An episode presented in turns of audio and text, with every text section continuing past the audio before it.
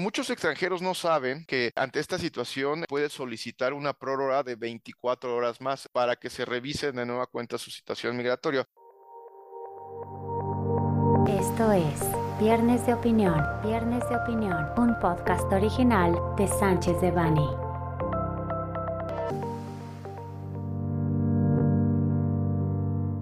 Y bienvenidos a un nuevo Viernes de Opinión de Sánchez de Bani. Les habla Estefan Jiménez Cortés, asociado del área de práctica laboral, seguridad social y migratorio de la firma. El día de hoy traemos un tema interesante. Vamos a hacer una distinción entre la inadmisión y la deportación. Primero que nada, hay que distinguir entre la inadmisión y deportación. La inadmisión se da previo a internarse el extranjero en nuestro país. La deportación es un procedimiento administrativo migratorio donde se le gira una orden al extranjero para que abandone el país. Es decir, la deportación ya es una vez que el extranjero se internó a México y la autoridad migratoria le hace la apertura de un expediente y se determina la deportación o salida definitiva del extranjero de nuestro país. La inadmisión está regulada conforme al artículo 88 de la Ley de Migración, donde se decreta la inadmisibilidad del extranjero, es decir, no se le da el acceso como tal a, nuestro país. Y esto ocurre precisamente en algún punto de verificación migratoria, podría ser en aeropuertos, en vía terrestre o vía marítima en algún puerto donde embarque algún crucero, es decir, el extranjero se va a presentar ante el punto de control, va a mostrar su documento de viaje, en este caso el pasaporte, y la autoridad migratoria va a hacerle algunas preguntas de gabinete, es decir, cuál es el motivo principal de su viaje a México, si viene como turista, si cuenta con la solvencia económica para realizar las actividades de turismo, dónde se va a hospedar, etcétera. Y puede ser que derivado de esa entrevista haya inconsistencias en la información que el extranjero proporcione al agente migratorio y este agente de migración tiene la facultad discrecional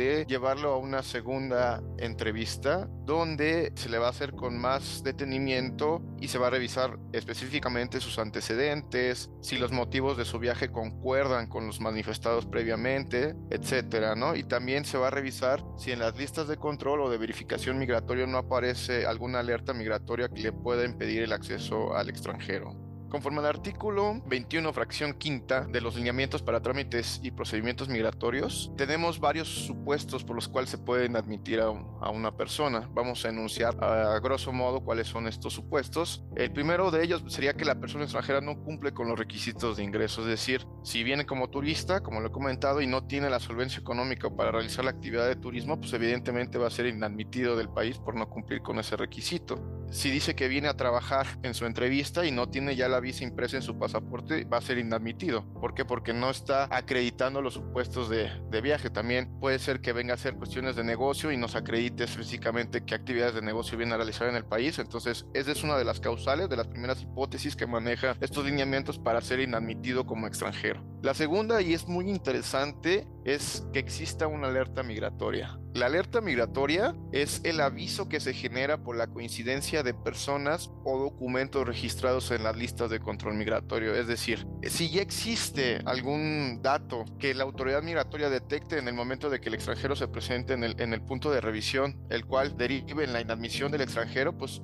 ahora sí que va a ser totalmente asequible para la autoridad negar la admisión del extranjero a nuestro país precisamente por esta alerta. Esta alerta migratoria muchas veces la hemos visto porque algunos extranjeros tienen problemas en sus países de origen, es decir, han estado sometidos a un procedimiento en materia penal inclusive y esto genera que algunas bases de datos que tienen compartidas como Interpol generen la alerta migratoria directamente en México. Entonces, si nosotros sospechamos que el extranjero tuvo en algún momento o tiene un problema de carácter legal en su país de origen que pudiese haberse registrado en, un registro internacional como el de Interpol, pues es muy probable que ese registro salte al momento de que el extranjero ingrese a nuestro país. Otra de las hipótesis es que se encuentren inconsistencias en la información, es decir, no da con precisión dónde se va a quedar, cuántos días viene al país, o sea, es decir, al momento de que se le entrevista titubea mucho en esas preguntas de gabinete y genera como una sospecha por parte de la gente de migración de que eh, efectivamente el extranjero no se está internando con las finalidades que le está manifestando y esto puede causar su inadmisión. También hay otro tema, inclusive este podría derivar en un tema de carácter penal, que es falta de la autenticidad de la visa. Muchos países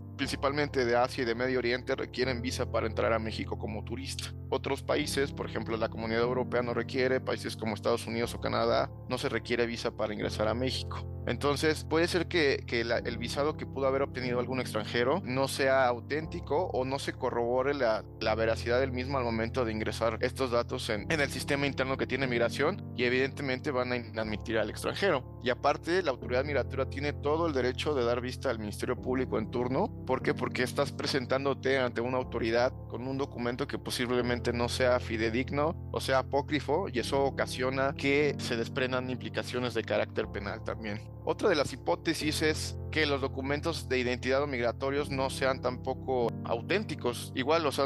ha pasado que algunos extranjeros lamentablemente han caído en, las manos de la delincuencia al, utilizar documentos apócrifos y evidentemente al momento de presentarlos en, en, algún punto de revisión, pues causa la inadmisión y también la persona extranjera es puesta a disposición por utilizar documentación apócrifa. Luego vamos a otro supuesto que es uno muy interesante, que es incongruencia del motivo de viaje o falta de veracidad en los elementos aportados. O sea, es decir, yo voy a viajar como turista, traigo mi reservación del hotel y el agente de migración marca al hotel para verificar si la reservación existe y se da cuenta que la reservación no existe o que la información no coincide, etcétera. Entonces, eso también es una hipótesis por la cual la autoridad migratoria o el agente de, de, va a decretar la inadmisión. Pero bueno, una vez puesto el extranjero en, en segunda revisión, ellos tienen un plazo máximo de cuatro horas como autoridad para poder resolver la situación migratoria del extranjero, es decir, se va a admitir o no se va a admitir al extranjero y si se hace la inadmisión se le tiene que dar el acta de rechazo, que es el documento en el que consta el acto administrativo que emite la autoridad migratoria y mediante el cual se decreta la inadmisibilidad al territorio nacional de una persona extranjera. Es decir, este documento ya es como tal el acto administrativo per se, donde se le va a decir al extranjero que fue inadmitido y bajo pues, los, los requisitos que prevé la Constitución, fundamentación y motivación del por qué te voy a inadmitir. Muchos extranjeros no saben o no tienen el conocimiento que ante esta situación el extranjero puede solicitar una prórroga de 24 horas más, es decir, si ya llevaba cuatro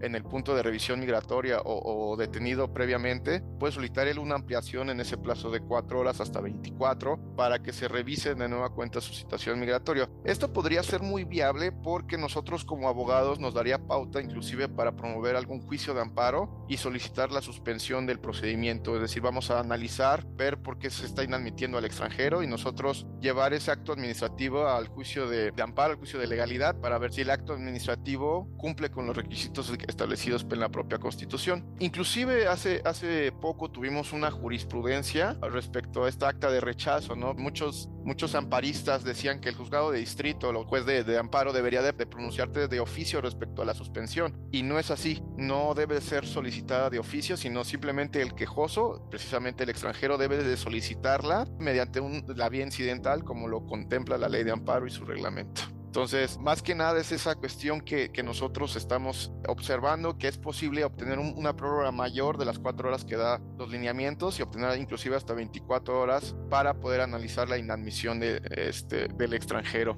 El proceso de deportación, cambiando a otro tema, es un procedimiento administrativo regulado específicamente en el reglamento de la ley de migración, el cual conlleva una serie de pasos para poder llevar a cabo la, deportación de un extranjero y pues, evidentemente aquí inclusive la autoridad migratoria puede utilizar o, que se le empleen los elementos como la fuerza pública para lograr que se cumpla el mandato de, de deportación. Otro tema interesante respecto a la inadmisión y a la deportación de los extranjeros es que actualmente estamos observando que en algunos puntos de revisión, específicamente en aeropuertos y de algunas eh, regiones de México, como Cancún, como eh, Los Cabos, están llevando un control más riguroso debido a la migración excesiva que hemos tenido de personas de varias partes del mundo y donde evidentemente no hay concordancia en su motivo de viaje o no logran acreditar. Entonces, en el momento de que el extranjero se presenta ante estos puntos de control y no acredita la situación regular de viaje, etcétera, pues va a ser inadmitido, ¿no? También creo que la autoridad eh, está haciendo a veces o, en su mayoría un uso indiscriminado de esa facultad discrecional que tiene para admitir extranjeros, cobijándose precisamente en ese plazo de cuatro horas que tiene. ¿Por qué? Porque nunca le van a informar al extranjero que él puede solicitar que se amplíe el plazo a 24 y en ese momento él debe de recibir la asistencia o de personal consular de su país o directamente asesorado por un abogado para comunicarle la situación en la que lo están siendo inadmitido. Entonces, es un tema que nosotros estamos viendo sobre el excesivo uso de la facultad discrecional que tiene la autoridad migratoria. Muchas veces, aún sea que el extranjero acredite su, su, motivo regular de viaje, encontramos que existe todavía una alta tasa de discriminación respecto a diversas nacionalidades, principalmente y lamentablemente de Sudamérica, para ingresar a nuestro país donde, donde estas personas o estos extranjeros al internarse son sujetos de discriminación, es decir, por el, país, su país de origen, y muchas veces los agentes de migración ya vienen predispuestos a negar su admisión por algún, algún, algún supuesto. Inclusive se ha escuchado que algunos encargados del control de verificación migratoria de aeropuertos tienen la consigna de, ¿sabes qué? Va a llegar un, vuelo procediente de Venezuela, por favor, hay que hacer más excesivo el, el control migratorio, vamos a hacer más preguntas, etcétera. Entonces, puede ser que de ese vuelo se admitan solamente a 25 personas y se, se inadmitan a 30, 35 más. Es decir, ya vienen predispuestos estas verificaciones para poder negar la admisión de los, de los extranjeros. Este es un tema que nosotros quisimos abordar porque mucha gente no sabe este tema de las alertas migratorias. Eh, inclusive nos ha llegado a tocar de que puede ser que el, extranjero provenga de un país con una economía muy fuerte y pueda ser inadmitido y muchas veces no se entiende por qué la inadmisión hasta que nosotros investigamos y nos acercamos a la autoridad migratoria y nos dan toda la información donde se desprende que el extranjero precisamente tiene una alerta migratoria, ¿no? Y esta alerta migratoria pues se debió que en algún momento en su país de residencia él tuvo algún problema con la autoridad, inclusive de carácter penal, que pudo haber dado esa notificación o ese aviso a, a Interpol y Interpol lo que hace es fichar a estos extranjeros y comparte esas bases de datos con las autoridades migratorias locales. No será extraño que el extranjero, cuando quiera ingresar a otro país, si la alerta está en México, también sea inadmitido en algún otro país por encontrarse la alerta vigente. ¿Qué podemos hacer nosotros para investigar sobre esto? Nosotros lo que, lo que aconsejamos es que previo a la internación de un extranjero, si existe alguna duda respecto a algún procedimiento que él pudo llevar a cabo en su país de origen, nos acerquemos a la autoridad mediante un escrito libre y solicitemos información de este extranjero. Es decir, vamos a decirle a la autoridad, ¿sabes qué? Autoridad, tengo el temor fundado de ser inadmitido en, en México por esta situación. Infórmame si a la fecha yo tengo alguna alerta migratoria vigente en tu país que me permite el acceso. Es decir, y nos da facultades a nosotros como abogados en México para poder cabildear esa solicitud de información de alerta y nosotros vamos a esperar la respuesta en un plazo aproximado de 20 a 30 días hábiles y vamos a informar al extranjero cuál es la respuesta de la autoridad migratoria. Si no hay alerta, se prepara con el extranjero su, su, ingreso al país, pero si hay alerta, debemos nosotros atender esa alerta con las autoridades que la pusieron o la dieron de alta. Es decir, si viene directamente de Interpol, hay que ponerse en contacto con los ficheros de Interpol en México o, o de, la, de la autoridad sede. Es decir, en este caso me parece que Interpol tiene su sede en Francia y hay que ponerse en contacto directamente con esta oficina y acreditarle con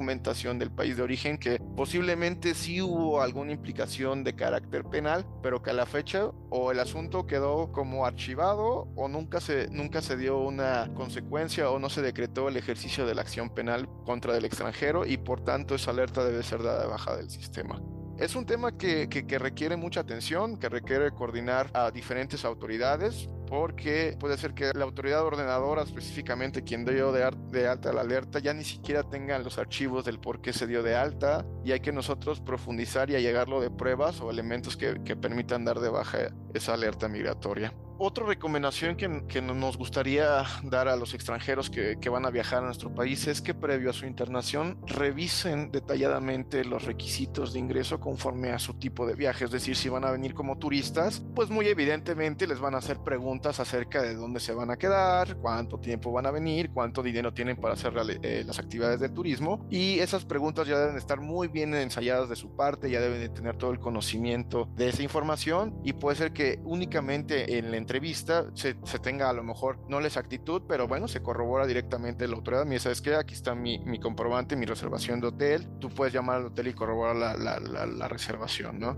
Otro tema también interesante es que el extranjero, obviamente, al momento de ser llevado a segunda revisión, pues, pues se pone en un estado a lo mejor inclusive de, de nerviosismo que lo puede llevar inclusive a firmar su acta de rechazo sin conocer previamente todos estos derechos que él tiene para solicitar una prórroga 24 horas y en esa prórroga prórroga, el extranjero tiene todo el derecho desde el principio de ser asistido cónsul o, por algún empleado del consulado de su país en donde esté llevándose a cabo esta inadmisión para que lo asesoren sobre sus derechos que tiene como migrante o, como extranjero en México y que se lleve a cabo un buen procedimiento de, inadmisión donde no se violenten más derechos humanos que contempla nuestra constitución. Nosotros también hacemos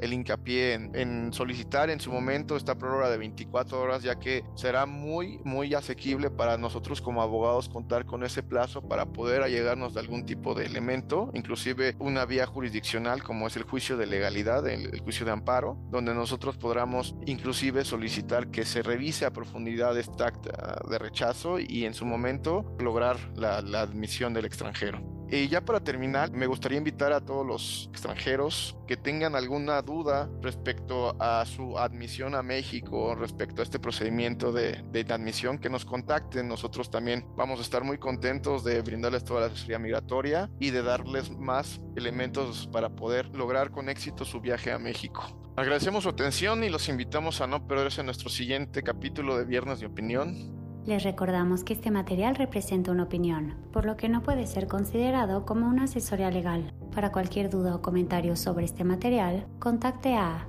Stefan Jiménez, stefan.jiménez.com.